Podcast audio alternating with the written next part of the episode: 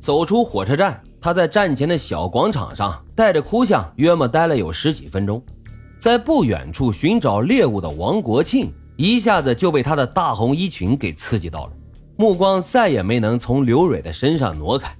他那十分着急的举动，忧愁的面容，让王国庆内心激动。他急忙就赶过去：“小姐，你是第一次来上海吗？上海地方大，人也心好。你要去哪里？我可以帮助你呀。”正当刘蕊无可奈何之时，有位永远都看不出有什么野心，而且是摆着一副和善面孔的上海市民，正在用他不太纯熟的上海普通话来关心他。他心里先是一惊，然后呢就是一阵轻松。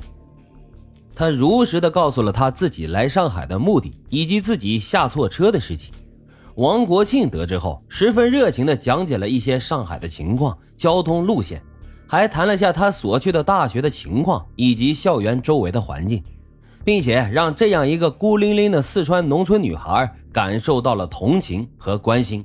他愿意亲自送她去学校。啊，不必了，谢谢您。您告诉我怎么乘车就行。你下火车站早了一站，这一去要一个多小时的了。我免费送你去吧。不用您送了，谢谢您。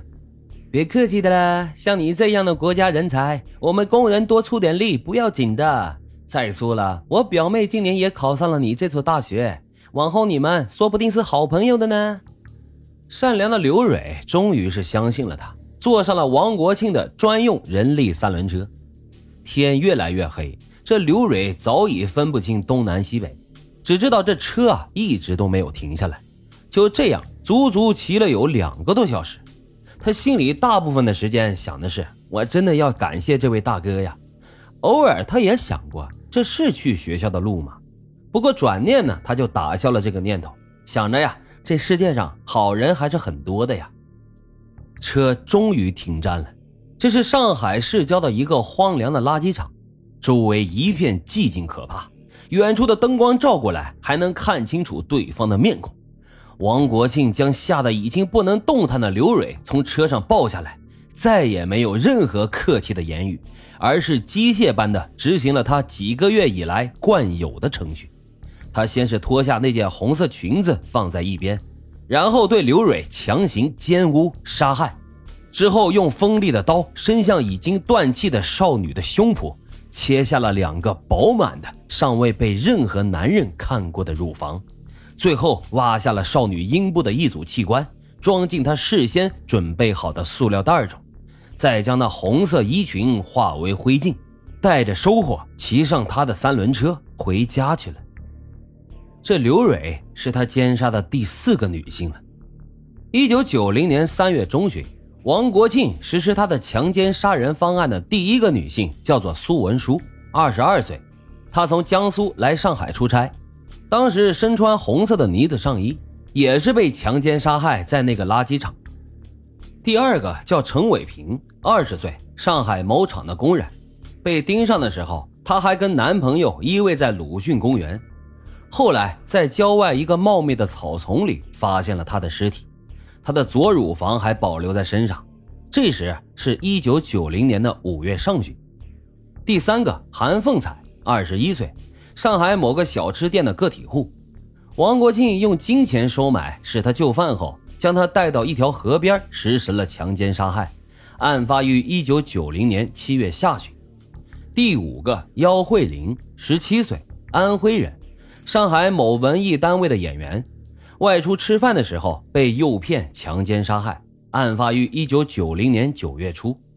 第六个吕琦，十九岁，北京人，在上海上大学二年级的时候，他是在出租屋一个僻静的院里遭到袭击的，从他的尸体上看到了濒死前顽强搏斗的痕迹，他的双乳和阴部全部被割去。案发于一九九零年十月的一个星期天的晚上。第七个姚春红，二十岁，上海某合资饭店的高档房间服务员。他身高一米六九，身材修长丰满，是饭店的明星服务员。男朋友是某大学青年的副教授，不久后就要准备出国。王国庆将其奸杀后，用刀割下了他完整的两只乳房。他的下身几乎全部被挖掉。这是几个受害者中最凶残的一次杀戮，案发于一九九零年的十一月。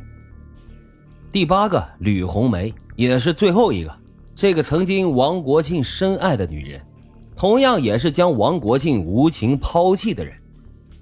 其实离开王国庆之后，吕红梅过得也不是很好。她跟着那个香港老板去了香港后，才发现，她做了老板的二奶。这个时候，她才幡然醒悟，想到王国庆曾经对她的种种好处，但是一切都已为时过晚。但他也不甘心就此埋没自己，在新华社香港分社的帮助下，他终于和那老板离了婚，起身回到了大陆。到广州之后，他给王国庆发了电报，希望他能到机场来接他。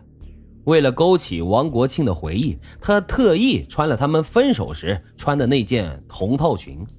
但是他怎么也没有想到，就是这一身红装走下舷梯的时候。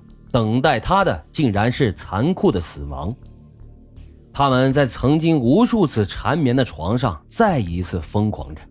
王国庆和他激情过后，将他杀死，并将他整个身体切成了碎片，放在玻璃瓶中观赏。可是就在他杀害吕红梅的第二天，就被吕母发现了痕迹，报告了当地派出所。等到干警赶到他家中的时候，他正抱着一对冰凉的乳房在床上手淫，真是变态到了极点呀！经过审讯，王国庆对自己的犯案事实供认不讳，最终这个红衣恶魔被判处死刑，立即执行。天不藏奸，邪不胜正，等待这个变态禽兽的也必将是来自地狱的折磨。好了，今天的案子就给大家讲到这里，感谢收听老白茶馆。欢迎大家在评论区积极的订阅、转发、点赞与打赏，我们下期再会。